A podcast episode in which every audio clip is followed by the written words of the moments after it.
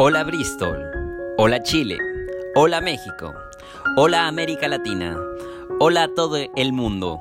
Con ustedes, Claudio y Becerra, sus podcasteros de confianza. En los Millennials sí hablan de política. Hola a todos, bienvenidos a los Millennials sí hablan de política.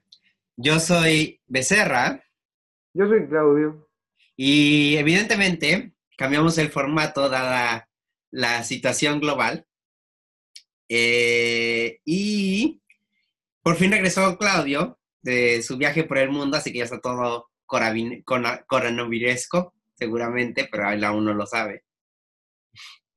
Sí, yo, yo, bueno, en la conversación previa ya había reconocido que muy probablemente ya, ya había sido portador. O sea, se puso a lamer los barandales de todos los aeropuertos como de tres países. Es que, es que apliqué política de Boris Johnson. Dije, si me va a dar esto, mejor que me dé ahora que más tarde. Vacuna, dices tú. Claro. O sea, él está muy feliz. No se le ha preocupado. El príncipe Carlos está muy contento también. Pobre príncipe Carlos, a mí me impresiona. Se contagia Boris Johnson en noticias se contagia Matt Hancock. ¿Quién es Matt Hancock? Bueno, es el ministro de Salud de Reino Unido. Pero igual es noticia. Se contagia el médico jefe del gobierno británico y es noticia. Y se contagia el príncipe Carlos y como que pasa desapercibido. Él se lo ha buscado a la historia. Oye, ¿y es rumor o es cierto que la Chave también está yo al menos no he leído noticias oficiales. O sea, yo no he buscado la noticia oficial. A mí me, gusta, me gusta más el tabú y luego que terminemos con la noticia de que Carlos nos abandonó y, pero y, que la Chave le sobrevivió, eso sería divertido. Imagínate cuando, cuando, porque el contagio de Carlos lo tienen que haber sabido días antes. No, no lo transparentaron de inmediato de ninguna forma. Em, ya, el día que supieron así Carlos positivo de coronavirus, la mamá tiene que haber pescado las chancletas, los sacos, los sombreros, le tiene que haber pegado con todo lo que tenía a su paso. y ha sido como, oye, orejón estúpido, lo hiciste de nuevo.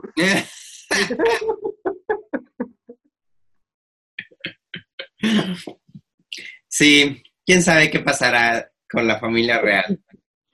A, mí me da la impresión que, bueno, si, si Isabel se contagió o no, eh, con, la rabia que tiene que haber pasado, ya, ya se hizo inmune, si es que.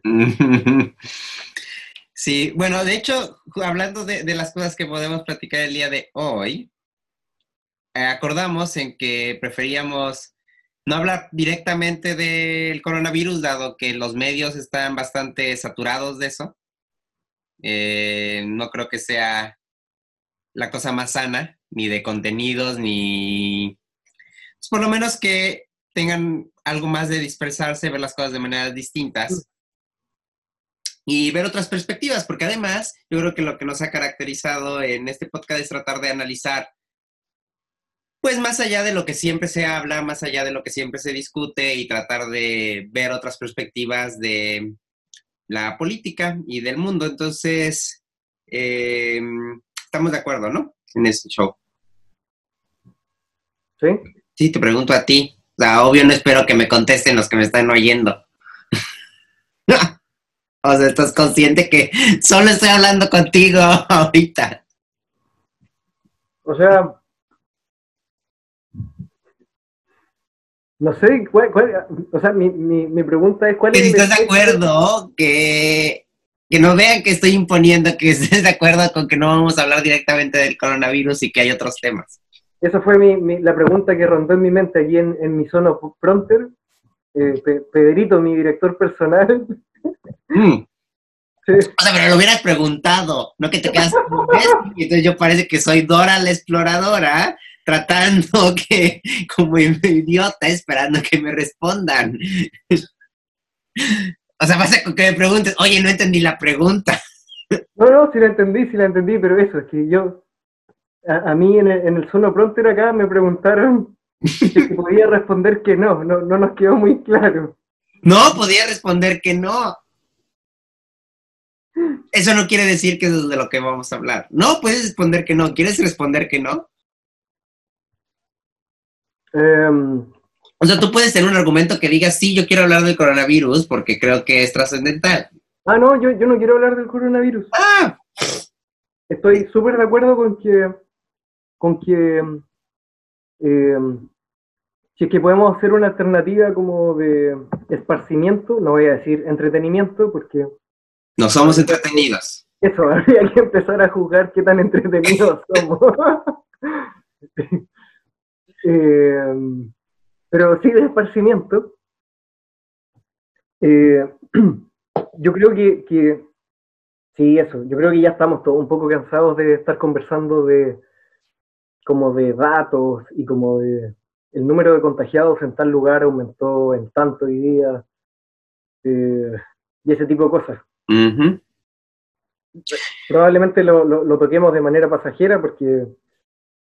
Porque el tema, porque el tema va a ser aislamiento. Claro.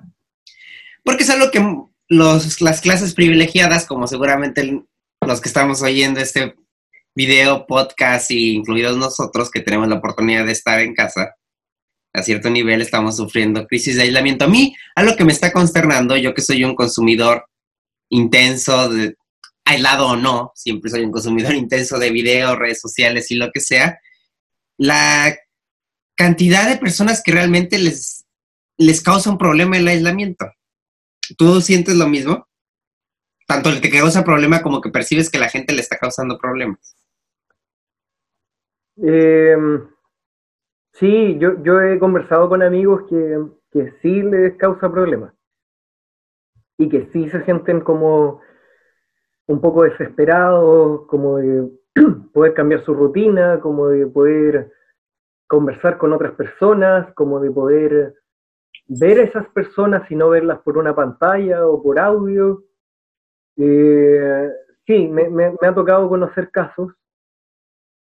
Eh, y por otro lado también me ha tocado reírme con otro amigo de que, de que conversábamos, no sé si será ese el factor, digamos, pero nosotros decíamos, oye, esto para las personas introvertidas es como maravilloso en verdad, porque parece que no nos causa mucho problema.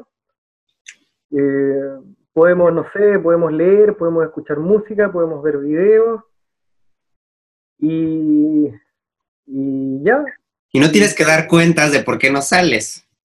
Y como que al parecer, como que al parecer, de cierto modo, ya vivíamos un poco en cuarentena.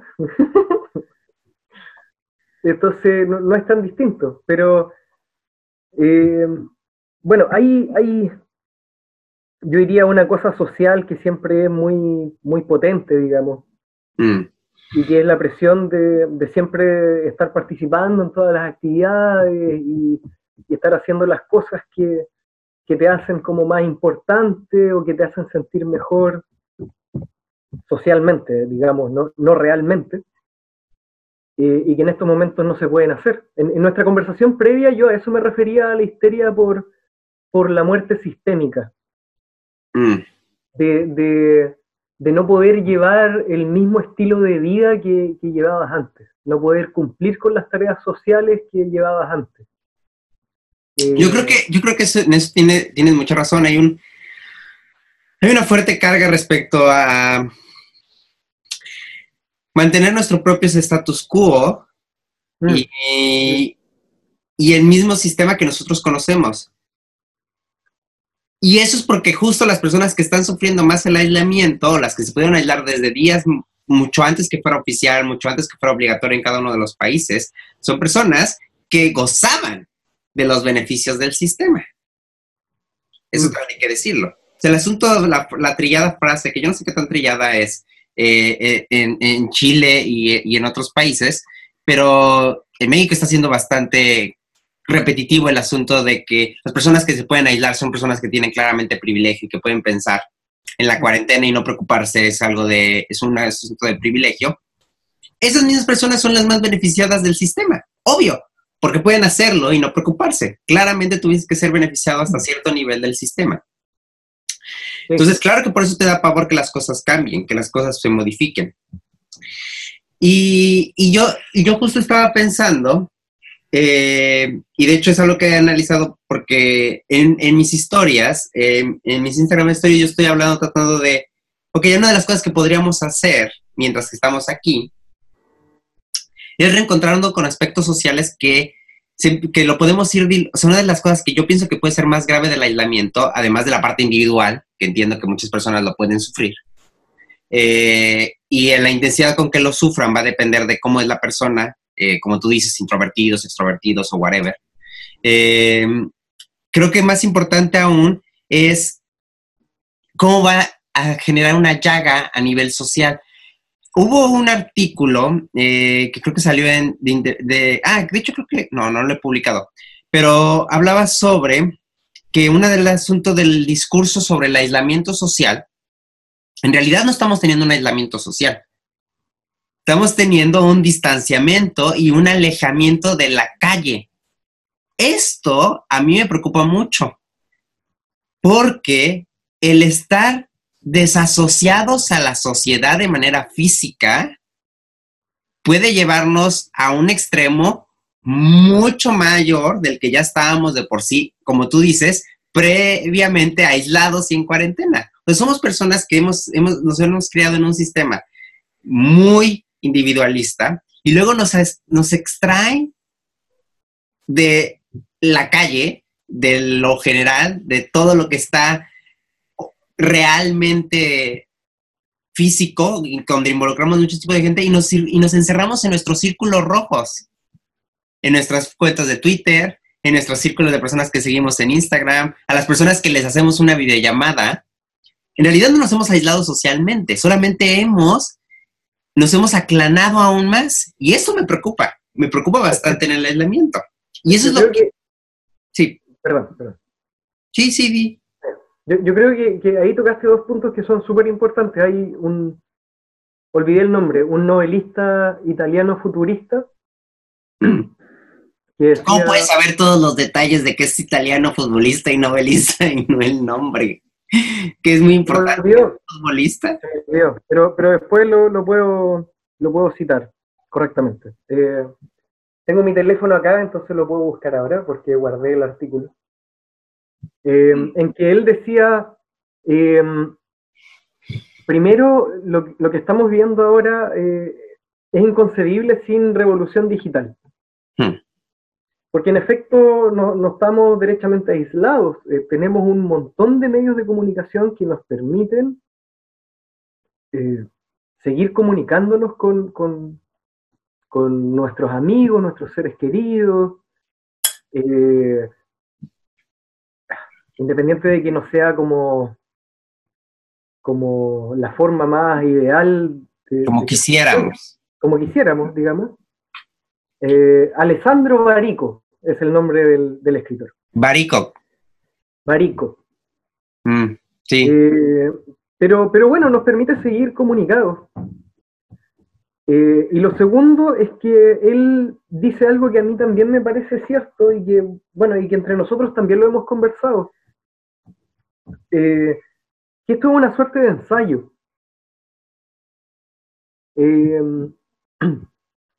Eh, la singularidad no es algo que uno vea hacia el futuro, la, singularidad ya es algo presente, digamos.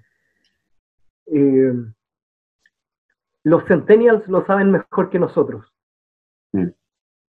Eh, y, esto, bueno, no sé cuánto llevamos acá en, Reino Unido en, cuarentena, pero supongamos que van a ser ¿Oficialmente? Supongamos que van a ser, no sé, están decretando los estados de alerta cada dos, tres semanas, pero ya, dos meses. la, reacción posterior a eso va a ser como, oye, parece que hay un montón de cosas que podemos seguir haciendo sin salir de, de nuestras casas o de nuestra oficina. Parece que podemos reunirnos con gente sin tener que tomar un avión a, a una reunión de empresarios o a un congreso de ciencias o de política. Eh, eh, parece que, que, oye, me puedo conectar al computador de la oficina, entonces puedo no ir a trabajar todos los días, o qué sé yo. Y, va a haber una respuesta ante esto. Entonces, eh, este escritor decía, bueno, esto, esto es un preludio a, a, a aún mayor singularidad a, como tú decías, a, gente que su reacción va a ser, bueno, no necesito salir tanto, realmente. Eh, eh, y claro, y es como ver ese futuro cada vez más cercano, digamos. Si es que, si es que imaginamos que ya se estaba preguntando y se estaba cuestionando como de, somos tantos seres humanos, ¿por dónde va la utilidad de cada uno de esos seres humanos? Eh, y por ende, ¿cuáles van a ser nuestras actividades en el futuro próximo? Como que el coronavirus y el aislamiento no, nos presenta esas preguntas ahora en la cara.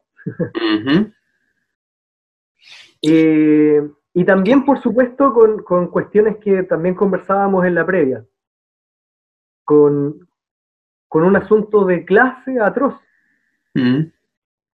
Porque hay gente que, que no se puede preguntar eso y no puede vivir eso.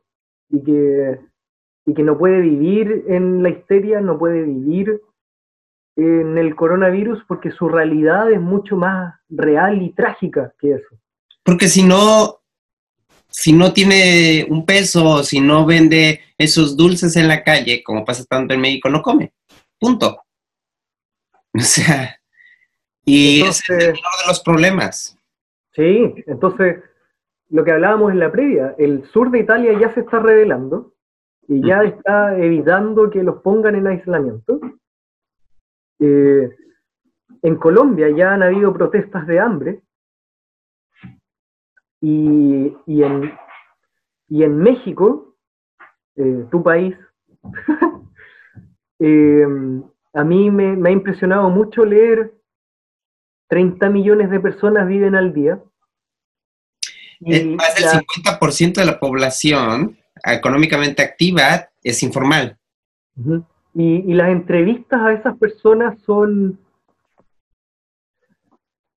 son muy latinoamericanas desde la perspectiva que son trágicas, pero, pero contadas con tanta alegría, eh, en que ellos dicen, oye, si, si, no me mata el coronavirus, me mata el hambre. Y, por supuesto. Tenemos que... Y si tienen la estadística las personas por hambre, casi el 100% de la gente que no come se muere. Hasta donde tengo entendido, las personas cuando no comen tienden a morirse. Entonces, bueno, eh, déjame ver que, hablaste de, eso, de... Eso es lo que... Eso, este asunto de cuestionarnos lo bueno, lo malo, lo correcto, nuestra capacidad de, de hacer y de lo que nosotros deseamos hacer. De hecho, es parte del tema que hoy hablé en mi historia sobre el qué hacer de política. Entonces, si nos hacemos individuales, autómatas, que solamente podemos desprendernos del, contexto social, a final de cuentas, nos estamos haciendo menos impredecibles, mucho más controlables, y entonces dejamos de ser seres donde estamos perdiendo parte de nuestra naturaleza, políticos y complejos, porque al final de cuentas el quehacer político es la ciencia de tratar de buscar soluciones en los problemas más complejos, que es cómo se comporta una sociedad. Pero en el momento que nos volvemos cajas administradas como una empresa, dejamos de ser complejos, se pierde parte de nuestra naturaleza. Entonces es una gran, una gran situación. Y, por ejemplo, lo que, lo que estaba Lo que no fue tan discutido en otros países, porque la crisis les llegó hasta el cuello y todos tuvieron que tomar una decisión. En México tuvimos tan, hemos tenido tanto tiempo que se ha discutido y rediscutido qué decisiones se toman en el gobierno, X o Y. Y eso habla, o sea, el gobierno que, como lo dijimos, cada gobierno ocupa como quiere esta situación, pero lo que sí revela es que no puedes parar la economía en un país como México, donde más del 50% de la población es informal, porque en el sencillo hecho de que tú no puedes, aunque hagas una legislación que diga, los patrones tienen la responsabilidad de que se les pague cierto porcentaje de su salario, los patrones podrían, en el mejor de los casos dirían que sí, pero más del 50% de la población no tiene patrón, no tiene seguro, ni siquiera está registrado. Entonces, creo que sí, nos da pavor, otra vez, nos da pavor nuestro sistema individualista, nuestro romper nuestra forma de ser como lo conocemos, nos da pavor que nuestros abuelitos se mueran, nos da pavor mucho que nuestra, nuestra realidad se cambie.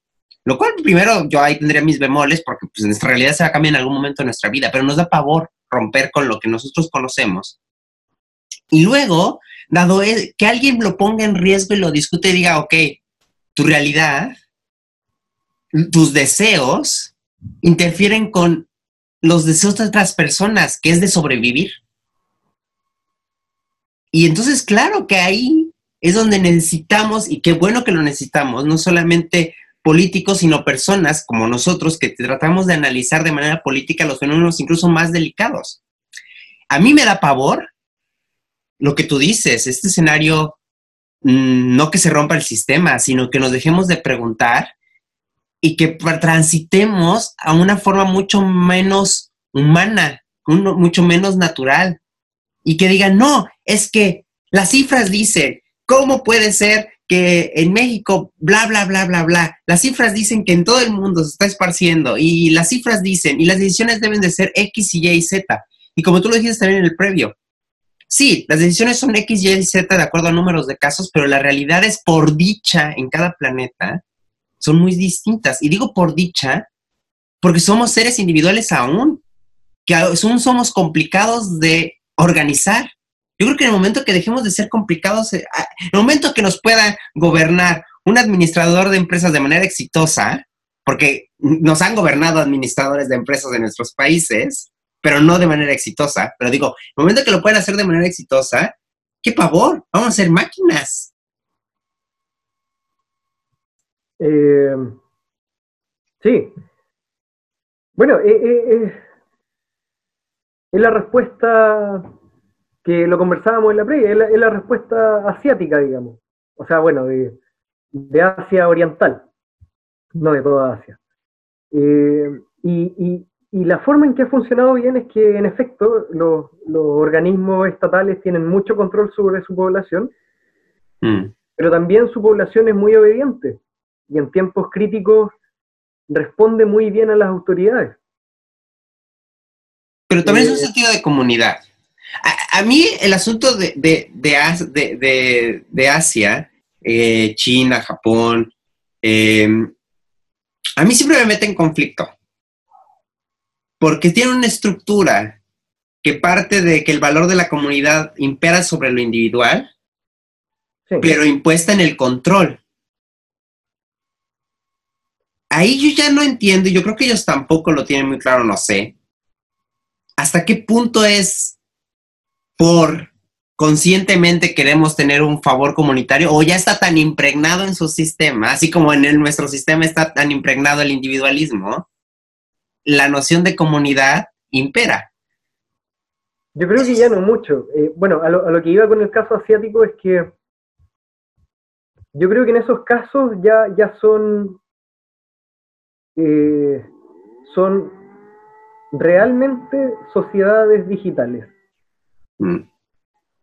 Es decir, es como que, o sea, digamos, la cantidad de, el manejo de datos de los gobiernos hacia sus ciudadanos es una cosa que definitivamente cuesta imaginar. Y que ya es tal, digamos. Eh, y yo creo que ya no es tan ajeno a que los gobiernos eh, sean una suerte de supercomputador Mm. y los ciudadanos sean esa suerte de megadata que responden como a ciertos algoritmos.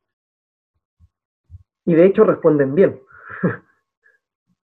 Eh, entonces, eh, eso, yo, yo, yo creo firmemente, y, y no estoy usando caricaturas, que esas sociedades ya son una suerte de sociedades digitales. Mm. eh, donde,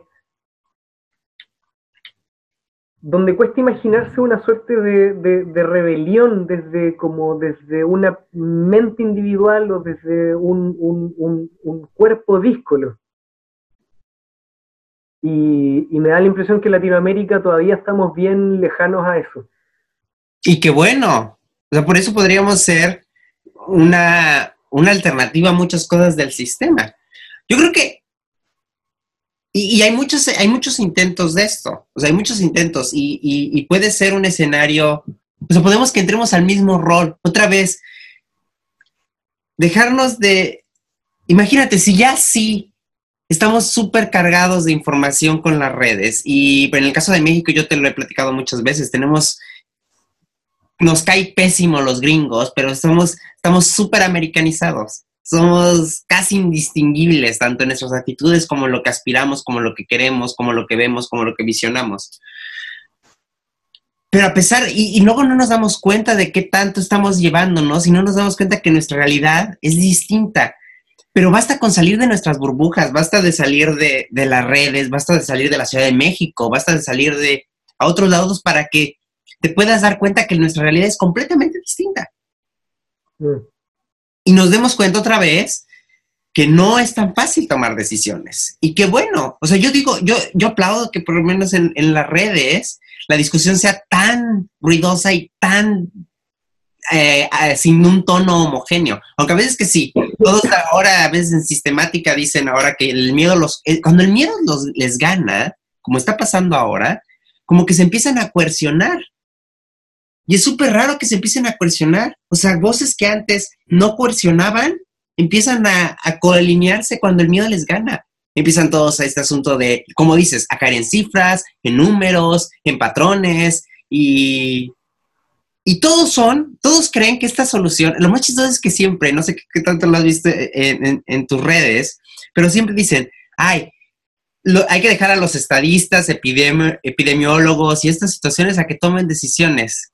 Nadie se pone a pensar, bueno, los que analizan fenómenos sociales, los historiadores, los políticos, los que estudian la ciencia política, también deberían, porque, hello, no somos, no nos movemos solamente con números, cifras y gráficas. Bueno, Sí, es, pa- es vamos. parte, es parte del conflicto filosófico del siglo XX, el conflicto filosófico neoliberal. Mm, Es eh, hacer oídos sordos a lo que los filósofos, los antropólogos, los cientistas sociales eh, sepan y quieran decir. O sea, eh, nuestros sistemas occidentales no funcionarían del mismo modo si es que eh, ni siquiera digo que se escuchara más, sino que se escuchara un poquito a, a las humanidades. ¿Y por qué? Porque además, eh, bueno, tú nombraste epidemiólogos en particular por el caso del coronavirus. Eh, y ojalá se escuchara a, a más gente de las ciencias exactas incluso. Pero lo- Porque son los, son los periodistas, los lo- comentógrafos, lo- los que hablan usando según recursos de la gente que es experta, o sea, de la técnica. de los, los economistas en, en- en el neoliberalismo, oye, saben de todo, es impresionante. Bueno, y en México, los, los comentaristas de periódico también saben de todo, al parecer. Oye, saben de pandemia, saben de, de no sé, saben de fútbol, saben de religión. Y está de- bien, y está bien porque si no nos podemos comer la lengua, ¿eh? Nosotros no nos tenemos que hablar de pinches rocas, by the way. Pues está bien que ellos también opinen, pero no es justo que que... que no, no, no. el detalle es que ellos no solo opinan. En los sistemas neoliberales la opinión de los economistas es ley. Eh, sí, pero las figuras públicas en México no son solo economistas. Y... O sea, las voces que se escuchan no solo son economistas. Más bien las que tienen el mérito. Pero, pero en, muchos casos las voces de derechas eh, es que no son economistas, finalmente repiten o cacarean las opiniones de los economistas. Sí. Eh, bueno, pero ese no era el punto. El punto es que, es que estoy completamente de acuerdo, es que no solo en esta coyuntura, sino que en coyunturas previas, yo creo que eh, tiene que existir una invitación a escuchar más a las humanidades, porque no, puede ser que, que eh, aún con, con la realidad actual, sigamos tratando a las personas, a los seres humanos como simples datos. Y eso no solo en el tratamiento, si es que hablamos como de un contagio o si hablamos de un fallecido, no, también en el espectro de las soluciones. Porque, bueno, quizás mucha gente progresista no vaya a estar de acuerdo con lo que voy a decir. Pero cuando las personas dicen, oye, aquí hay que hacer cuarentena total, y es la única solución que, existe, mi impresión es que se están hablando de datos y no de las realidades de las personas. De que se están hablando de, sistemas de partículas, pero, pero, pero no de las realidades trágicas ya existentes sin coronavirus de un montón de latinoamericanos. Por supuesto. O sea, el modelo, una de las cosas que más se propaga, de hecho, súper chistoso, de las cosas más populares en redes, es este modelo digital de las bolitas. ¿Qué pasa con aislamientos regionales? ¿Qué pasa cuando aíslas un cierto porcentaje? Y son bolitas. Y no somos bolitas. No somos bolitas. Y, más bien, y más bien deberíamos o sea, yo creo que todos tenemos derecho, volvemos a, la, posibilidad de emitir nuestra opinión desde nuestra perspectiva, generar un análisis y una discusión. Eso, cuando lo hacemos, cuando lo hacemos y dejamos de decir, ah, él es el experto y dice esto, y no hay otra opción, cuando hacemos eso, ya, ya, ahí es donde a mí me preocupa. Cuando decimos, yo opino que hay que considerar, bla, bla, bla, incluso decir, yo creo que las decisiones del gobierno son así mal tomadas o son asá bien tomadas y luego vamos a ver qué pasó porque somos fenómenos sociales y al final del problema, ¿qué va a pasar? Eso está bien, pero decir, coercionar, cortar la posibilidad de fallos con técnica, primero es falaz, porque la técnica, lo hemos dicho más de una vez, no es fija. Ni la ciencia más pura, ni la ciencia más natural, ni la ciencia más dura, es dura. la historia nos ha demostrado que los científicos, como parte del sistema humano, nos equivocamos, no es fija y no es perpetua. Y sin embargo, la gente la hace dura. Pero además, en particular con los seres humanos, es decir... Particular con los seres humanos, sí. A ver, hay un montón de, pequeños ejemplos. ¿Qué más vuelta, qué, qué más se tiene que repetir que el Homo economicus ni siquiera responde al primate más primitivo. O sea, los supuestos que se manejan para, para los seres humanos, para modelarlos, no responden ni, al primate más imbécil. Eh, no podemos modelar los sistemas de transporte de día viernes. Mm y vamos a, poder encontrar una respuesta tecnocrática cabal a, una pandemia, digamos. Eh, los ecólogos saben mejor que nosotros que, que, derechamente no hay sistemas, o sea, derechamente hay sistemas que no son modelables. Y, y bueno, y esta semana tenía una discusión con un amigo biólogo Mm. y, ¿Tienes amigos biólogos? sí, y, y me preguntaba, eh, bueno, oye, pero ¿y qué haces cuando un sistema no es modelable? Y yo le decía, no lo modelas y punto. O sea, me vas a decir que los modelos es el único paradigma científico para responder las cosas. No, no, Sí, no lo modelas. Haces, no lo modelas y haces una- puedes hacer un experimento y reportas las características, por ejemplo. Y ya. Eso es lo que hace. Bueno, eso es lo que tendríamos que hacer con los humanos. Son inmodelables, ves el fenómeno y luego lo discutes. Sí, entonces, por favor, pongámosle un poquito de, de humanidad y de humanidades a la situación actual. Eh, porque, oye, porque si respondiéramos a, a- a- a- modelos y algoritmos siempre, bueno, dediquémonos a jugar Fortnite entonces, no sé. Eh, O sea, a mí me ha hecho pensar muchas cosas a nivel, a nivel personal. ¿Cómo van a terminar las personas después del aislamiento? O sea, si yo veo que les está afectando tanto, ¿cuántas parejas van a cortar, por ejemplo? ¿Qué situación va a suceder después de esto? ¿Cuántas personas van a, van a salir cariosos como dementes y van a tener un, y va a haber un pico en enfermedades venéreas de transmisión sexual? No lo sé. Esas cosas yo me pregunto, porque sé que somos humanos. eso, eso en Wuhan ya está sucediendo. El, eh, la cantidad de, de- de divorcios se disparó. Obvio, porque, ¿qué? Y, y a ver, ¿y qué pasaría eso? Y O sea, se, y, y se, y se especulan dos motivos.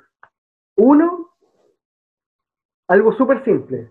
Las parejas que ya querían divorciarse y que producto de la cuarentena no pudieron hacerlo y tuvieron que esperar.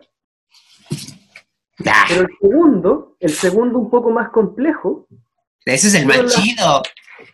sí, que, que a ti te parece más sabroso, digamos. Obvio. El segundo que es más complejo es la cantidad de parejas que se dio cuenta que no podía convivir con su pareja.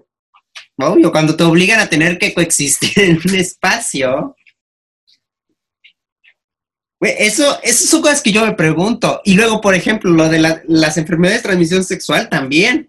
O sea, si vieras Twitter, Twitter gay, están llenos, todos explotando de jariosidad. Es brutal. Yo digo, estos hombres cuando salgan se van a enfermar de 30 enfermedades y se van a crear virus nuevos, seguro ahí.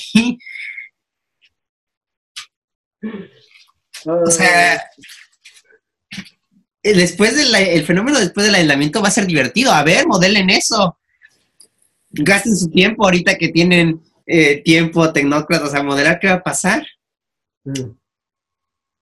O sea, yo creo que yo creo que una de las cosas que, que podemos decir para reflexionar en esta etapa de, de- aislamiento es dos cosas. Primero, no olvidarnos que no solo es salir porque tenemos que disfrutar, sino que también estamos perdiendo las espontaneidades de la vida. Encontrarnos con cosas que no teníamos previstas y que nos las estamos perdiendo. Así que esa es una de las buenas razones. Porque, por ejemplo, tú dices introvertido. Yo soy bastante introvertido. Yo, de hecho, en la vida normal, yo no voy a trabajar a la oficina, a la universidad. Yo me quedo en mi casa y escribo en mi casa porque soy feliz. Pero sin embargo, me gusta salir a caminar y me gusta ver a las personas y me gusta ver qué es lo que está sucediendo. ¿Por qué? Porque claro que aunque eres introvertido y es una gran felicidad tener que evitar la presión que te, que te somete el tener que convivir con otras personas, también es cierto que la calle nos sensibiliza y nos humaniza. Mm. Entonces yo creo que una de las cosas que podrían reflexionar es otra, esa. Y la otra es regresar un punto a la razón de por qué creamos estos podcasts que se llaman los millennials y hablan de política. Porque la política no solamente es partidista, la política es justo darnos cuenta que es parte de nuestra esencia humana y en el momento que dejemos de discutir a nivel político, estamos perdiendo nuestra esencia. Es algo que nos tenemos que agarrar con las uñas. Y si para eso tienes que discutir de lo que pasa en los videos que ves en YouTube, Juan me, Juan me decía, justo el otro día, de las opciones que existen para aislamiento es ver una película en conjunto, ¿cómo se llama? Netflix Play. Party. Ah, Netflix Party.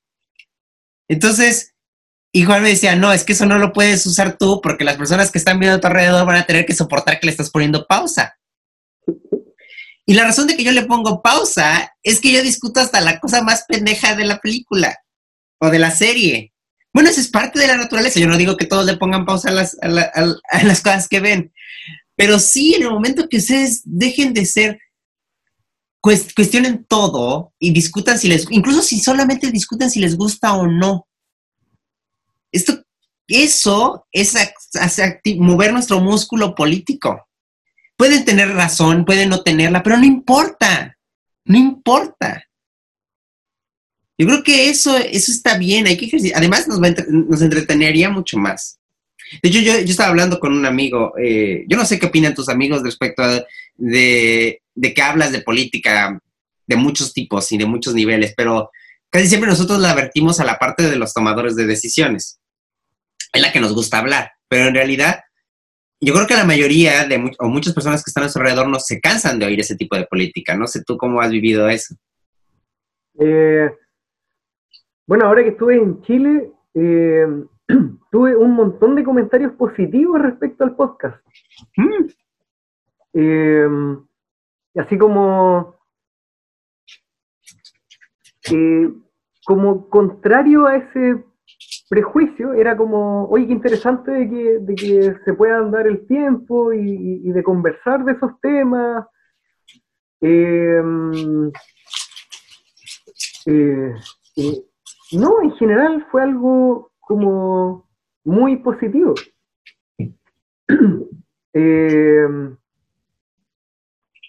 bueno, hay siempre hay uno que otro amigo que derechamente no le agrada o no le interesa estar hablando como de temas de alta política y está bien, digamos.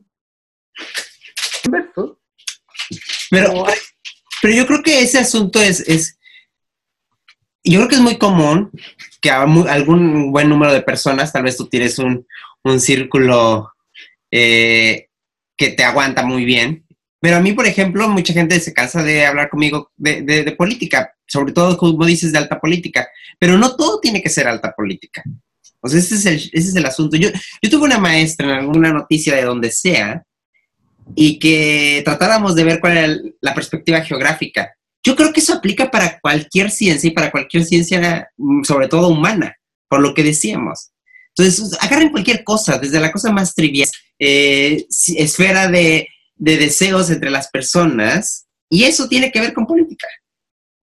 Entonces, yo creo que en este momento donde nos, no tenemos un aislamiento social, pero sí un aislamiento de formarnos como comunidad y nos sentamos a hacer, a deshumanizarnos por estar enfrente de pantallas mucho más seguido que antes, creo que tratar de rescatar parte de...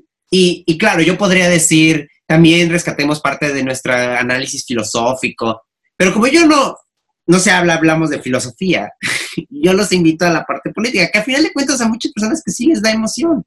Y si hay morbo en la política, siempre hay morbo en la política. Sí, claro. Sí, eh, bueno, eh, en parte lo pusiste en tus historias, creo, este, este como discursito de, la apolítica. Ah, claro. Eh, es súper tentador, digamos.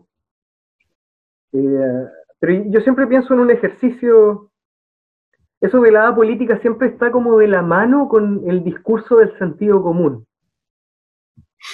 El menos común de los sentidos. Eh, y, y yo siempre hago este ejercicio. Cuando tú te vas a vivir con alguien y pasa, voy a ser benevolente, un mes, tiene que pasar menos. Eh, ¿sigues apelando al sentido común?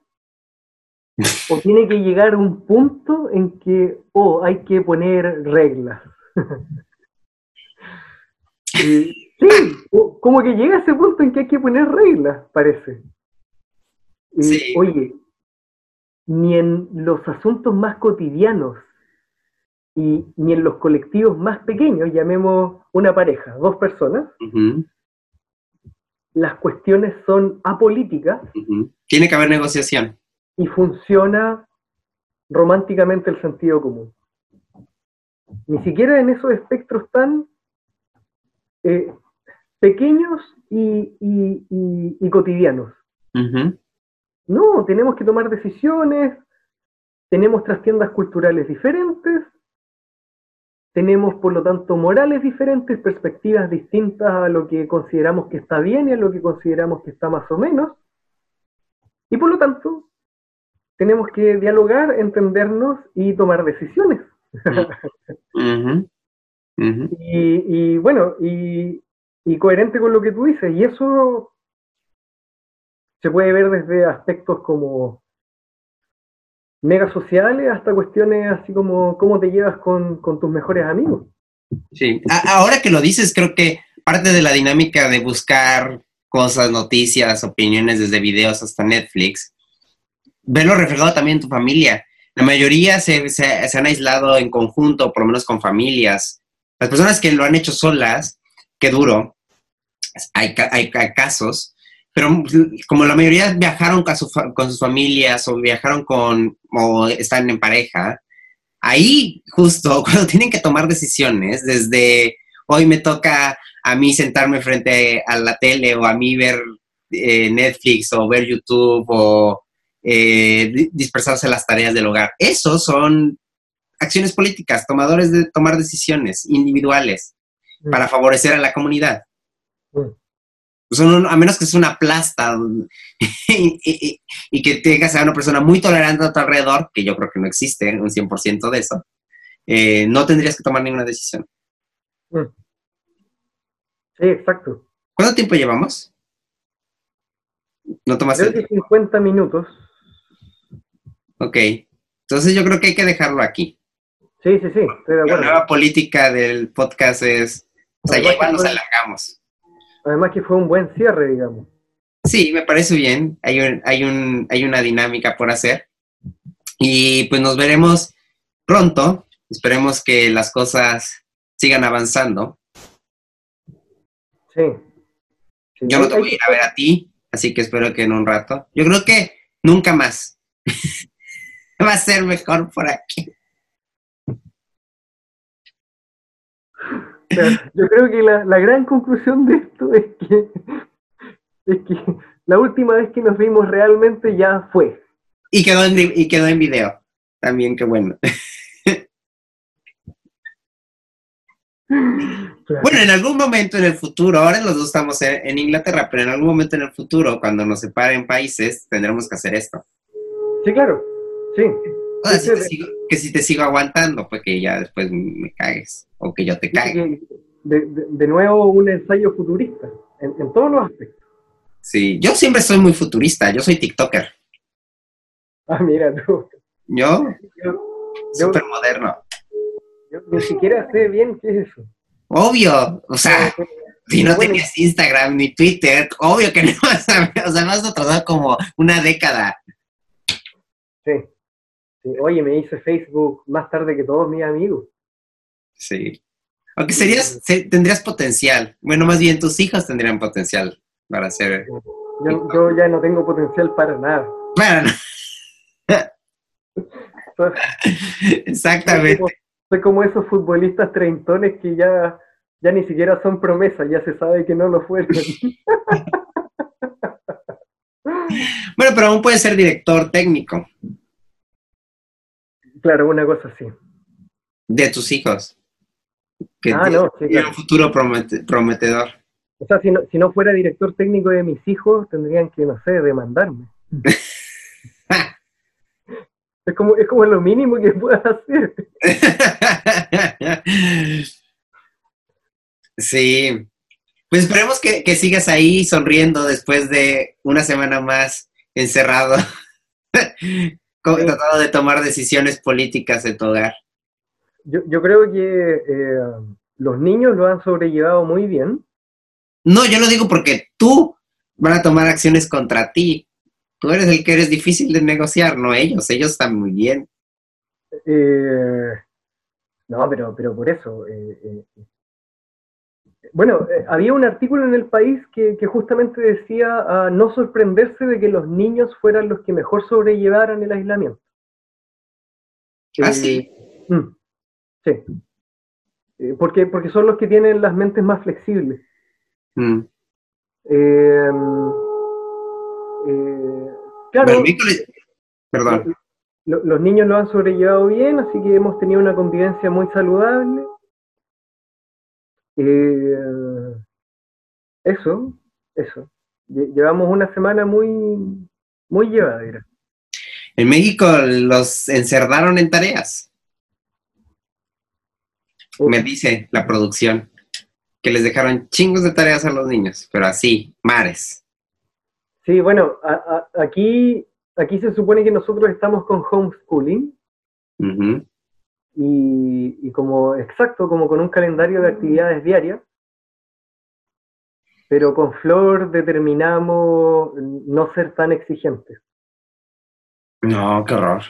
porque a la hora de que, no sé, po, estar encerrado y que además te exijan un montón de tareas, pero no solo eso, sino que además te exijan simular que, que tus padres son tus profesores.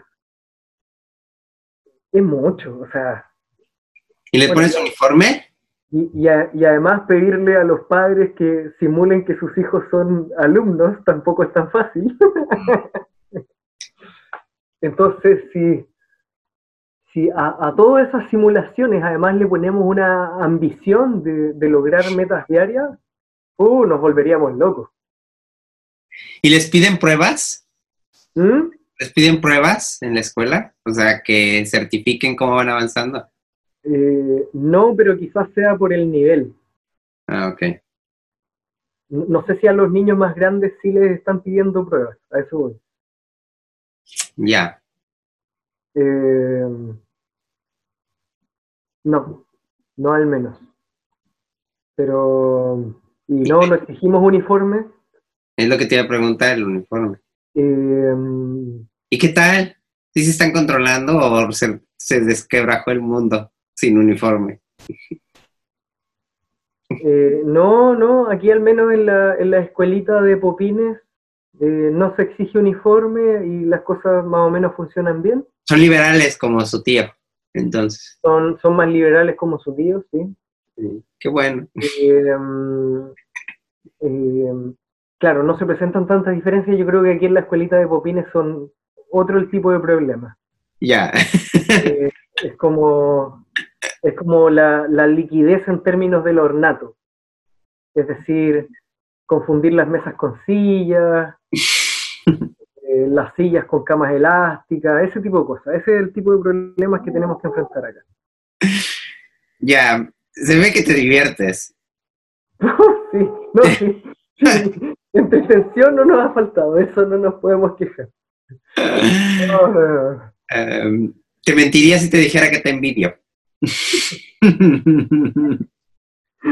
Oye, el, el otro día estaba hablando con mi jefa y yo le decía que, claro, que, que- que ha sido como una suerte de, de desafío intentar variar un poquito las actividades, no solo el homeschooling. Mm. Entonces le contaba que hace dos días habíamos intentado hacer una, una meditación en familia.